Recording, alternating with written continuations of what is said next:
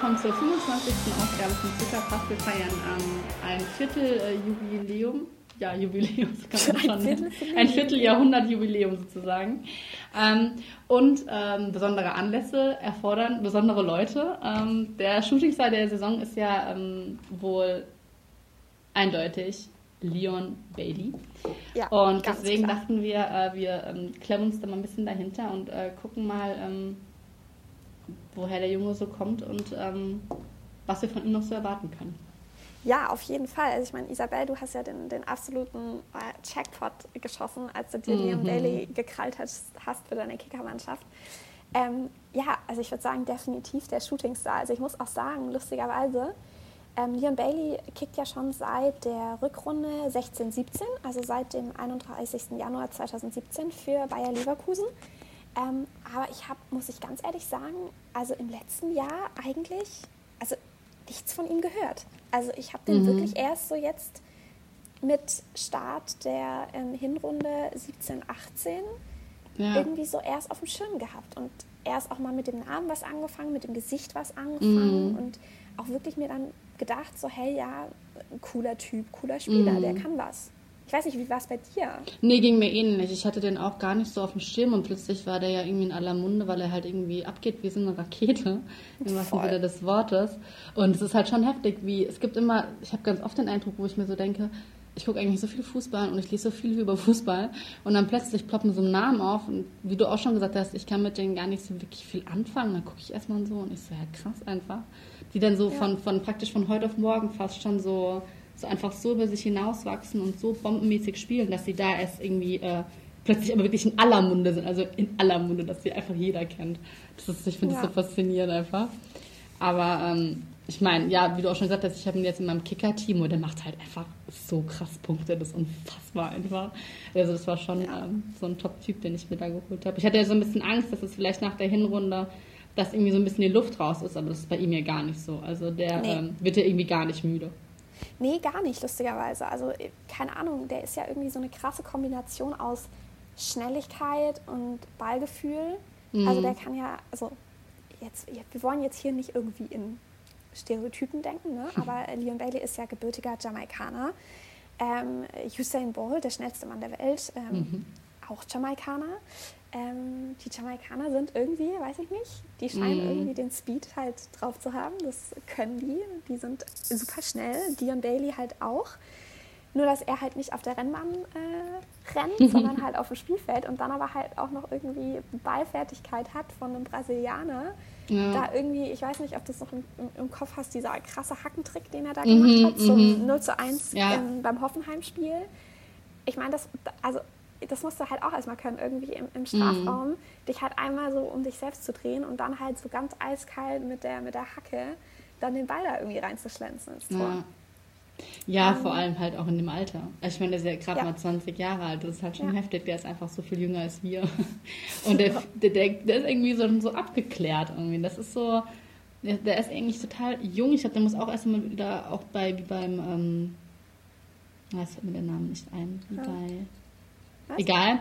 Ähm, er ist halt schon so abgeklärt, er ist halt so jung, aber hat so viel Druck jetzt auch, weil er schon so als Hoffnungsträger bei, äh, bei Leverkusen zusammen mit Brandt gilt. Und ähm, aber irgendwie ähm, kommt er auch in den Interviews immer so ein bisschen so entspannt rüber. Es äh, könnte damit, ich glaube, das macht Leverkusen auch ganz gut, weil die ja. auch viele so neue junge Leute haben, dass die ähm, ja so ein bisschen den Druck von also zumindest versuchen, den Druck wegzunehmen, den die Medien schon äh, krass auf die, auf die draufsetzen sozusagen. Ja.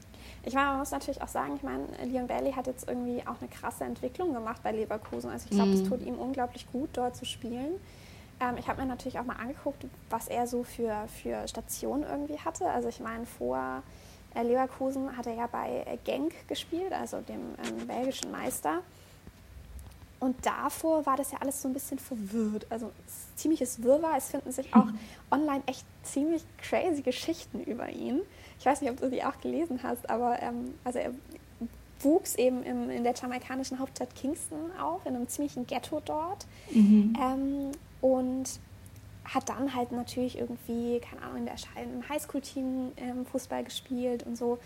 Und ist dann zusammen mit seinem Adoptivbruder und noch drei Mannschaftskollegen ähm, von seinem Adoptivvater, Craig Butler, der irgendwie so ein bisschen so sein Manager damals auch mit war, irgendwie dann nach Österreich verfrachtet worden, zu einem Regionalligisten, wo er dann gespielt hat.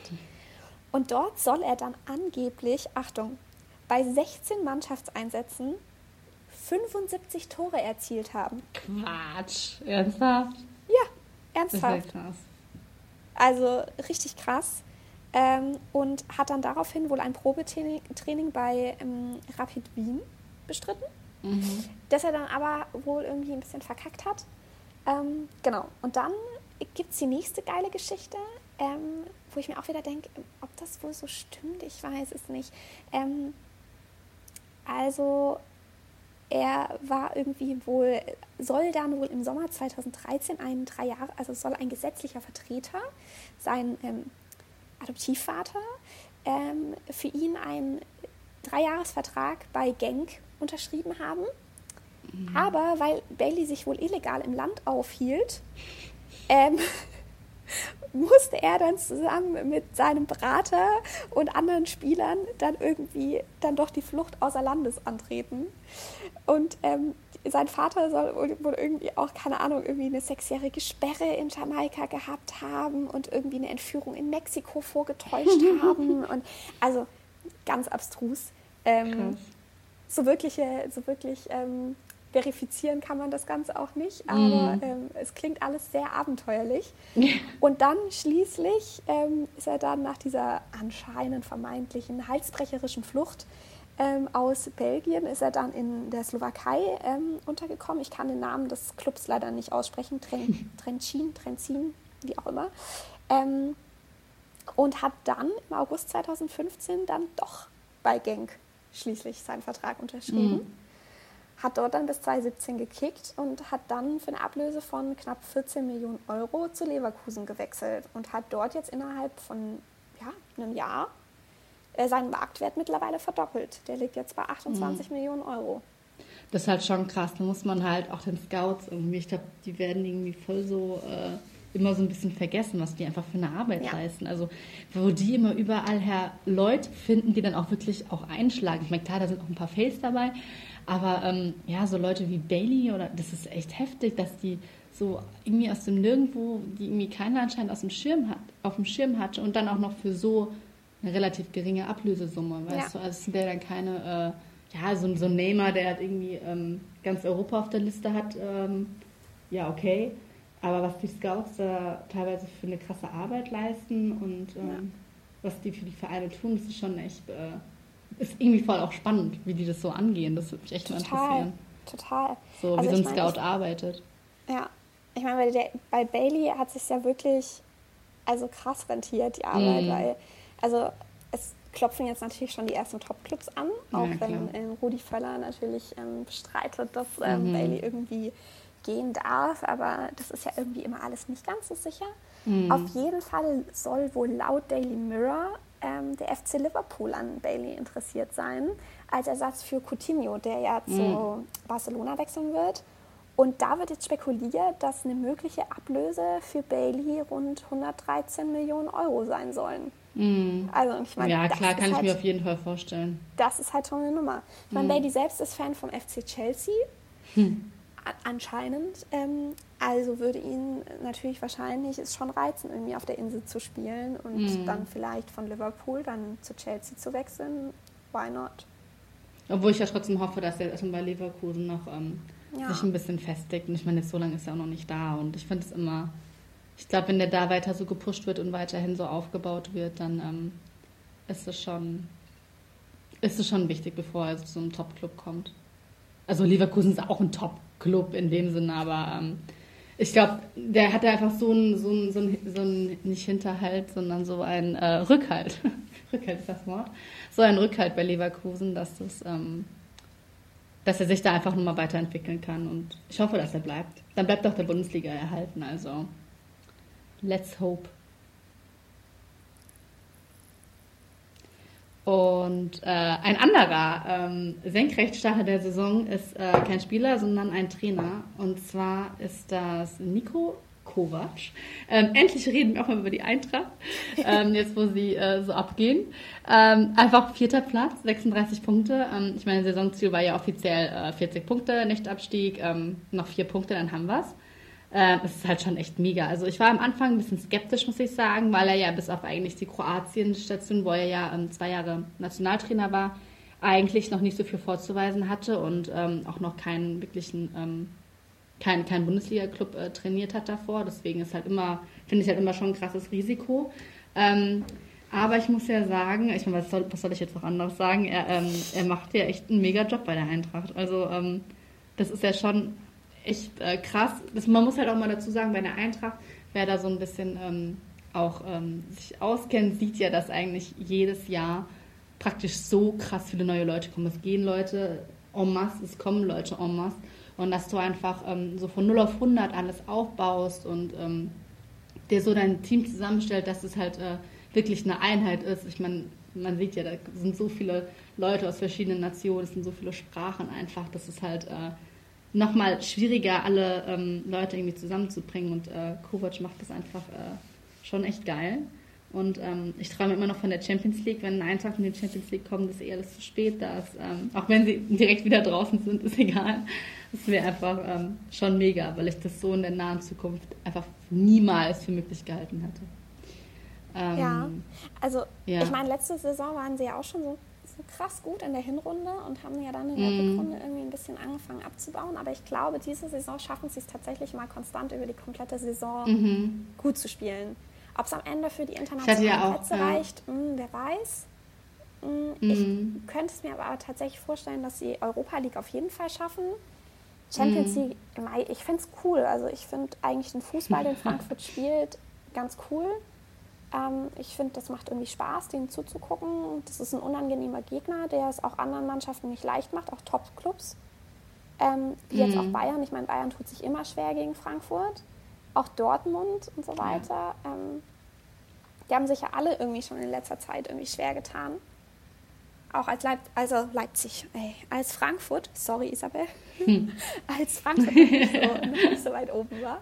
Ähm, deswegen, also ich würde es ihnen auch echt wünschen. Also Kovac macht da echt eine ja. coole Arbeit. Wie du auch sagst, irgendwie nicht nur, dass viele Spieler immer wechseln, sondern halt auch, was für Spielertypen er hat. Ich meine, er hat jetzt auch, glaube ich, nicht die einfachen ja, Spielertypen auf dem Rasen stehen. So jemand wie nee, Kevin Prince Boateng oder keine ja. Ahnung, die irgendwie krass charakterstark sind und auch mal irgendwie, weiß ich nicht, wie ein HB-Männchen da irgendwie auf dem Platz agieren mhm. könnten.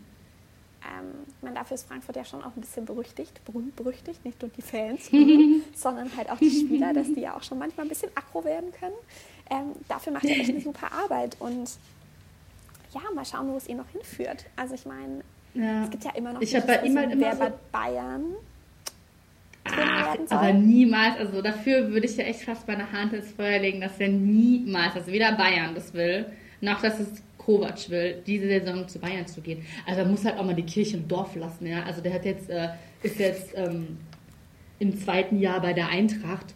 Okay, ähm, aber das ähm, qualifiziert sich halt auch nicht. Der hat ja auch, das kannst du aber gar nicht vergleichen. Der Druck, den du bei der Eintracht hast oder den Druck, den du bei Bayern hast, hast du auf jeden Fall Anspruch. Klar hast du andere Spiele zur Verfügung, aber diesen Anspruch, du musst Champions League spielen, du musst Deutscher Meister werden, du musst bla, das ganze Umfeld. Also ich bin mir ganz, ganz sicher, dass er bei der Eintracht bleibt. Ähm, weil ich glaube auch, ich habe so das Gefühl, er fühlt sich da auch echt wohl. Ich glaube, der, ja. der ist, du hast immer so das Gefühl, er ist so dicht an der Mannschaft dran und mit den Leuten und mit Rebic und mit, mit, äh, mit Prince und, und Wolf und das ist eigentlich so, ich weiß nicht, ich finde, das harmoniert total und ich glaube deshalb, dass es klar wird, dass es ja immer, dass dann plötzlich irgendwelche Trainernamen aufkommen, weil Heinkes ja auch eigentlich nicht mehr weitermachen will. Aber äh, das glaube ich im Leben nicht. Dass, äh, ja, aber vor allem war halt Kovac, er hat ja schon bei Bayern gespielt und ich meine. Ja, und? Ah. was es für ein Risiko einfach auch für die Bayern ist. So gut, ich meine, wenn Trainer, der so erfolgreich ist. Okay, aber ansonsten, also, ich weiß nicht. Ich kann mir das wirklich nicht vorstellen und ich hoffe es auch nicht, ja. Nee, der Kovac, der gehört zu Eintracht. nee, nee, nee, nee, nee. Nee, das habe ich da vor allem er, ist er mit seinem. Gesetzt. Nee, nee, nee, nee. Nee, das glaube ich wirklich nee, nee, nicht. Da ähm, Vielleicht ja nächstes Jahr, ja. Aber dann hat ja auch, haben die Bayern ja auch wieder einen neuen Trainer. Ähm, wahrscheinlich. Ähm, hat Heinkes eigentlich schon irgendwas dazu, also hat er sich jetzt nochmal dazu geäußert irgendwie? Nö. Ob er, also er hat ja von Anfang an gesagt, er macht nur die Saison, aber ähm, es kommen ja die ganze Zeit so von Rummenigge und Hönes und so. Äh. Also, ich, also soweit ich gehört habe, hat er sich noch nicht geäußert dazu. Mhm. Ähm, ich glaube nicht, dass er noch weitermacht. Glaube ich also, auch nicht. Lass doch dem armen Mann jetzt mal seine Rente. Er soll doch jetzt mal seine mhm. Rente genießen. Jetzt war er letzte, letzten Spieltag schon krank und musste im Bettchen bleiben, weil es ihm nicht so gut ging. Ich meine, die, also diese Aufregung, die du ja auch als Trainer hast, also ich meine, es ist ja nicht nur, ja, ich sitze mal am Spielfeldrand am Wochenende und chill mal eine Runde, ja. sondern es ist ja auch körperlich anstrengend und vor allem ja auch für die Nerven. Also ich an seiner Stelle mhm. hätte wahrscheinlich schon, keine Ahnung, zehn Herzinfarkte am Spielfeldrand gehabt. Ist halt ähm, echt so.